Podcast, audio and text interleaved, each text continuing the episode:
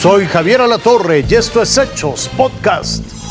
Este 2023 está cerrando con muchísimo frío, esto debido a la masa de aire polar que impulsó al Frente Frío número 20, provocando un evento de norte en el Golfo de México, en la península de Yucatán, en el Istmo y en el Golfo de Tehuantepec también. Hay que prestar mucha atención porque ya viene el Frente Frío número 21 que podría afectar a la región de Baja California con temperaturas mínimas de menos 10 a menos 5 grados centígrados, con heladas en las partes altas de Sonora, Puebla, Veracruz, Chihuahua, Durango, Coahuila y Zacatecas. Y bueno, aquí en la Ciudad de México el ambiente es de frío a muy frío por las mañanas y noches, con posibles heladas al amanecer. En las zonas altas hay que salir con mucha precaución. Acapulco también ya está listo para recibir el año nuevo de la mejor manera posible, esto después de los estragos que dejó este huracán, pero como dicen por ahí, al mal tiempo, buena cara, y la fiesta como la conocemos en ese puerto está lista para realizarse. Lucero Rodríguez nos tiene los detalles, ¿cómo están las cosas por allá? Platícanos. Dani, ¿qué tal? Estamos a nada de que termine este 2023. 65 días han pasado de que Otis, este huracán tan potente, tocó tierra aquí en Acapulco, Guerrero. Y mira, pudieron hacer lo que mucha gente no creía. Se pudieron levantar están festejando, pues ya lo hicieron con la Navidad y ahora los hoteleros, los restauranteros, la gente que trabaja en playa van a festejar así el año nuevo. A esta hora de la mañana ya comienza la gente a llegar a las playas, están ya armando pues estos toldos, estos techos para que pues la gente pueda disfrutar de la playa y te platico que pues según la información oficial de la Secretaría de Turismo, de la Dirección de Turismo de Acapulco, pues informan que son aproximadamente 120 hoteles los que ya están operando, no al 100%, pero sí con capacidad de recibir turistas. Son más de 4.500 las habitaciones disponibles y pues los turistas lo están aprovechando. Te platico también que el espectáculo principal para la noche de Año Nuevo será el show de pirotecnia que año con año se realiza en estas playas.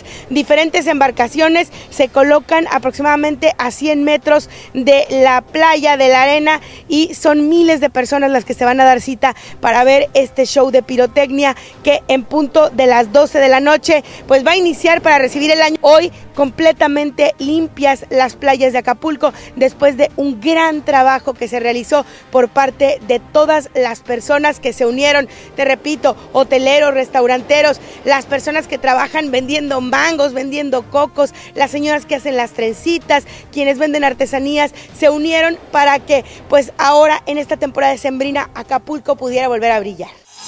En California se preparaba ya para recibir el año nuevo, pero una tormenta perturbó su tranquilidad y fue azotada por grandes olas que inundaron todo a su paso. El último fin de semana del año será largo para los residentes de California. Una tormenta se convirtió en el colofón del 2023 y además de llegar sin invitación y con mucha lluvia, también lo hizo acompañada de marea alta. De apariencia inmensa, alrededor de 10 metros de altura. Gigantes acuáticos creadores de sentimientos encontrados. Para algunos un espectáculo sin igual, difícil de ver sobre todo en pleno diciembre y sin importar la orden de la policía de mantenerse lejos de la costa.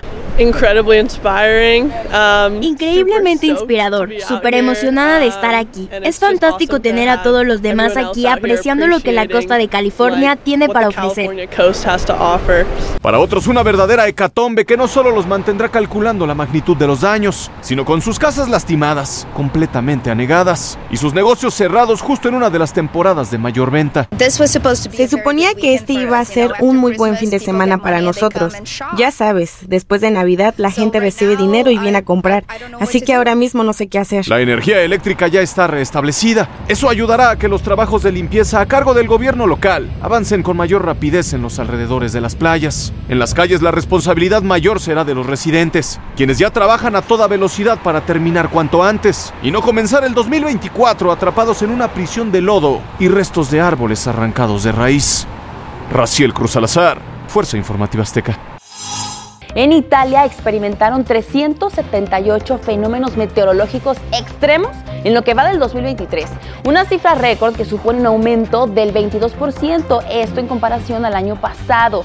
Se registraron desde olas de calor hasta sequías, granizadas, algunas inundaciones también y vientos extremos, lo cual le costó la vida a 31 personas.